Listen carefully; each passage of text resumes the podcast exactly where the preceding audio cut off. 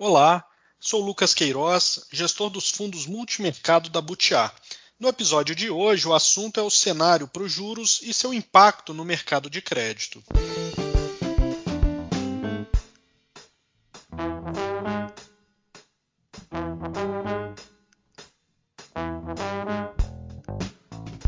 Estou aqui com a Júlia, nossa analista de comunicação, sempre trazendo as dúvidas dos nossos investidores, e hoje também com o Eduardo Lobo, gestor dos nossos fundos de crédito. Oi, Júlia. Oi, Eduardo. Oi, Lucas. E aí, Lucas, tudo bem? Vamos lá, pessoal. Lucas, acho que seria interessante começar com você para entendermos o que está acontecendo nos juros, saber qual é o cenário depois da última reunião do Copom.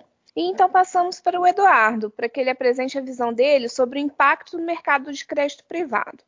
Bom, Lucas, o Copom elevou a Selic para 4,25% ao ano. Foi uma surpresa? O que esperar para essa próxima reunião agora no início de agosto? É, o Copom finalizou a reunião do, no dia 16 de junho e subiu mais uma vez em 75 pontos a taxa Selic o número em si não foi a grande surpresa, porque ele mesmo já havia antecipado na reunião anterior que deveria seguir o mesmo ritmo. Né? Então ele falou em maio que provavelmente na, na reunião seguinte ele seguiria. Então isso já estava precificado.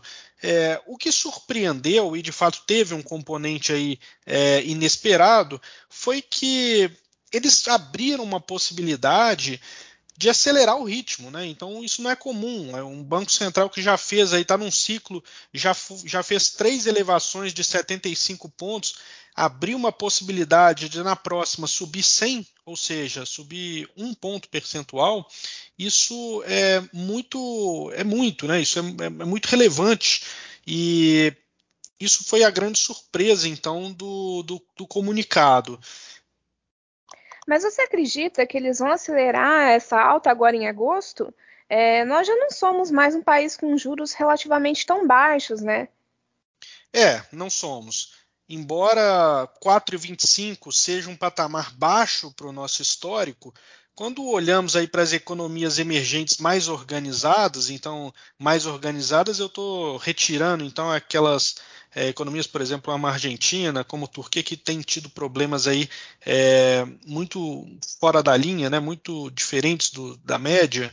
É, quando a gente exclui esse, esse tipo de país e olha o resto, os países estão mais ou menos ali, entre 4, 3, 5, é, não, não muito distante. A gente hoje tem uma das maiores taxas nominais.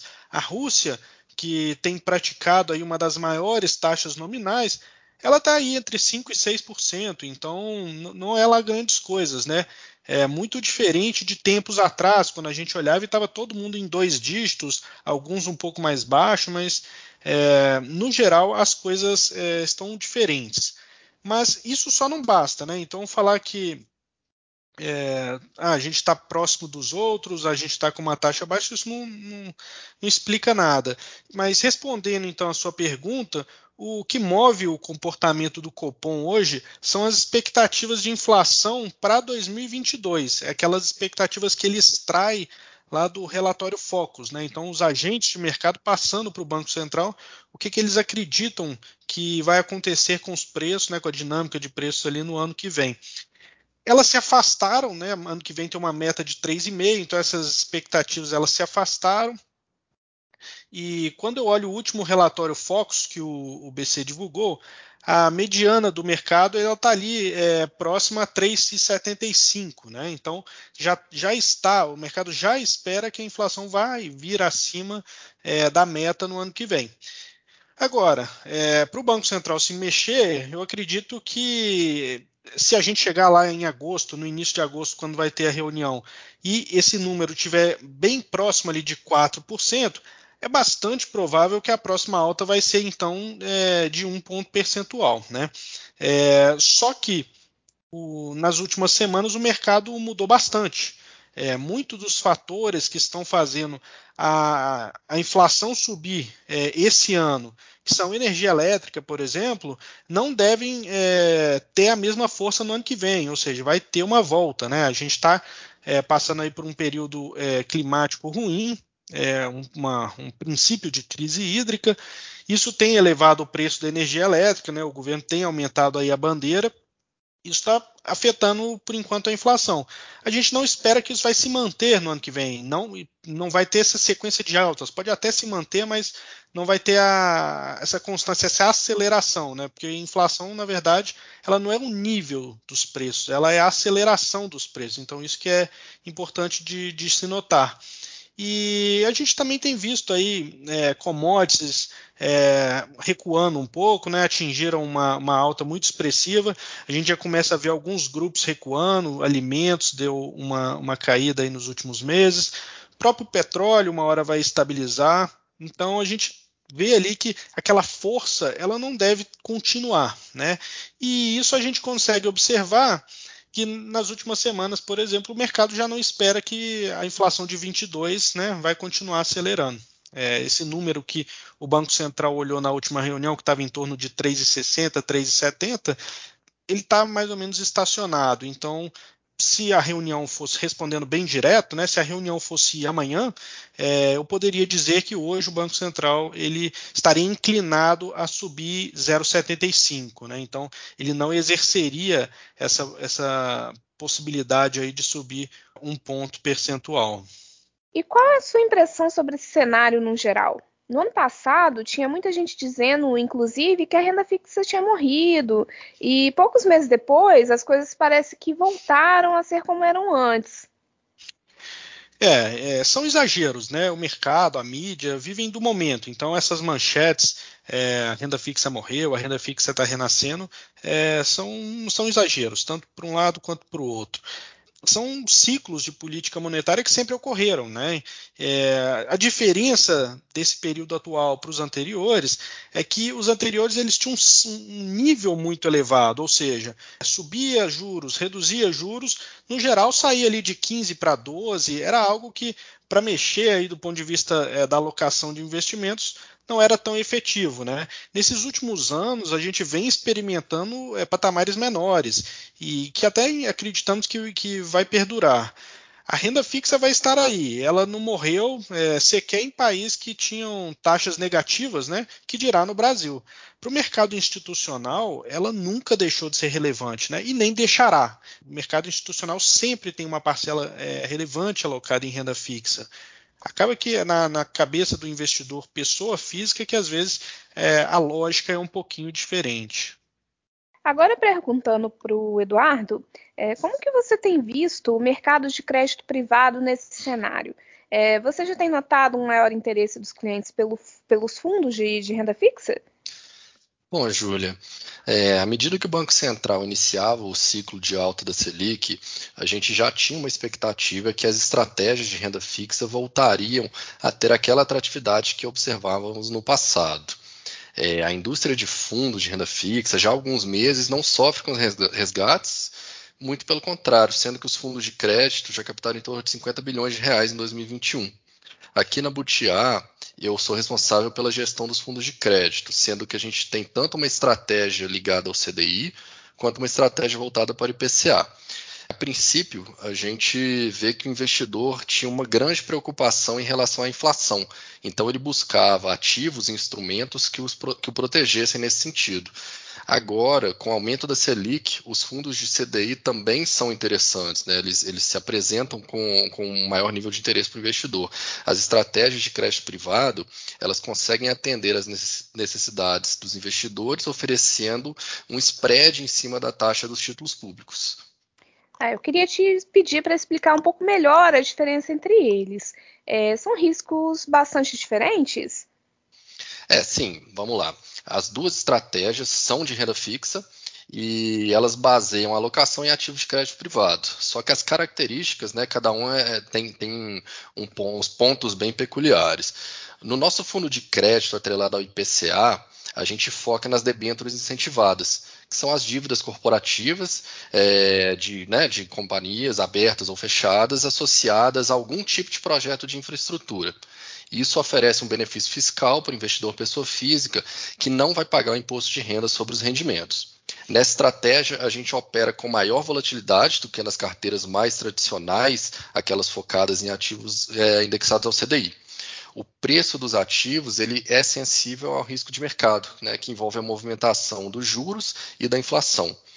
Já os fundos focados em ativos indexados ao CDI, é, a gente busca entregar um retorno acima da chamada taxa livre de risco, né, lá para o investidor final. Apesar desse fundo se mostrar mais estável no longo prazo, a crise do coronavírus, né, principalmente ali em, em março, abril do ano passado, ela mostrou, ou pelo menos relembrou, né, que esse tipo de estratégia, esse tipo de fundo também pode ter volatilidade, mas ela tende a ser mais suave em tempos normais. E como que esse cenário de juros subindo tem impactado o mercado de crédito? Para responder essa pergunta, eu vou separar né, as duas estratégias. Quando a gente olha para os portfólios focados no CDI, né, nos ativos de crédito indexados ao CDI, o aumento de juros, naturalmente, a princípio, leva a um aumento do retorno nominal esperado dos ativos, uma vez que a parte pós-fixada, o CDI, também sobe. Outro fator importante que a gente olha é o spread de crédito conceito que foi muito difundido nos últimos meses. O spread é aquela taxa que representa principalmente os riscos de crédito e risco de liquidez dos ativos. Com as taxas nominais mais altas e o um aumento na demanda por esses títulos, o spread tende a se reduzir, o que traz ganhos para o detentor dos ativos, aumentando seus preços. Agora, olhando para aqueles ativos vinculados ao IPCA, a dinâmica né, é um pouco diferente. É, quando a gente fala dos fundos de debêntures incentivadas, ele carrega títulos que são híbridos. Ou seja, eles ficam, é, se a gente ficar com eles até, os, até, o vencimento, eles vão render a taxa que a gente negociou, né, que é chamado juros reais, mais a inflação do período o aumento da Selic não vai ter um efeito tão direto sobre os títulos, ainda mais em um período como o atual, em que os juros sobem e a inflação continua sujeita a diversos choques, podendo demorar mais do que o previsto para se normalizar. Se a gente fizer um, um, panorama, um resumo, o que ocorre é que as duas estratégias podem se beneficiar desse movimento. No lado do CDI, temos ativos com maior rentabilidade nominal esperada e para os ativos indexados ao IPCA, a gente tem tanta proteção contra a inflação, que está vindo bem alta, é, como também a possibilidade de uma captura de fechamento de taxa, de taxa de juros reais. Sem falar que os fundos de debêntures incentivadas, né, como já mencionado, têm aquela isenção de imposto de renda para a pessoa física. Lucas, e quais os riscos que você vê para esse cenário de juros? É, o que nos faria sair dessa perspectiva? É boa pergunta, Júlia. Acho que antes eu só vou fazer um comentário, né? Que é, o Eduardo comentou bem aí a diferença e acaba que o, o investidor pessoa física ele tem um, um, viés de ah, uma hora um fundo é bom, outra hora um fundo é um outro fundo, um outro tipo é bom, né? Então, como o Eduardo comentou, eles estavam muito é, focados ali procurando proteção contra inflação, agora com juros altos já estão mudando. E sendo que o ideal, né? O ideal é sempre carregar ali uma carteira balanceada. Então, sempre vai ter espaço para esses dois tipos de ativos né, em uma mesma carteira. É, o, o, risco, né, uma inflação crescente, a gente nunca sabe quando pode vir. Então, sempre é, é importante ter ali uma carteira talvez com um pouco de cada é melhor do que alocar sempre é, tudo na, no, mesmo, no mesmo ativo. Né? Mas respondendo então à, à pergunta, o cenário de juros baixo ele não foi criação brasileira, nem de outro país emergente. O mundo passa por uma situação é, de juros baixos, né, por uma série de fatores. E talvez o mais importante deles seja a manutenção dos juros nos Estados Unidos, que estão em níveis aí extremamente baixos há um bom tempo. O que a gente tem de monitorar no curto prazo é como os Estados Unidos, principalmente, vão lidar com os estímulos. Né? Eles fizeram uma série de estímulos pré e durante também a pandemia. É, e esses estímulos são compras de ativos, coisas que vão inflando os preços, né? E eles estão nesse período, talvez aí seja a grande discussão do segundo semestre, é o ritmo que vai, te, vai, vai se dar essa retirada de estímulos. E a gente vai ter eventos importantes aí, tanto em agosto quanto em setembro, que vão, vão possibilitar é, que, que, a gente consiga analisar mais claramente qual vai ser a trajetória é, para frente. Né? Então a gente está no meio do caminho, não dá ainda para ter uma, uma visão mais clara, o cenário está bastante turvo, mas a gente espera ali que entre um e dois meses as coisas já vão ficar um pouquinho mais claras. Porque a gente tem que saber se eles vão continuar mantendo é, uma demanda aquecida, mesmo com as restrições à mobilidade sendo retiradas, como o Fed vai lidar com essa inflação girando acima da meta. A gente sabe que tem um componente ali da inflação que é bastante temporário, mas é, isso pode afetar, né? Como a gente está lidando com governos, com com popularidade, né, mexe na vida das pessoas, então é sempre um, um ponto, né, uma interrogação ali na, na cabeça do gestor.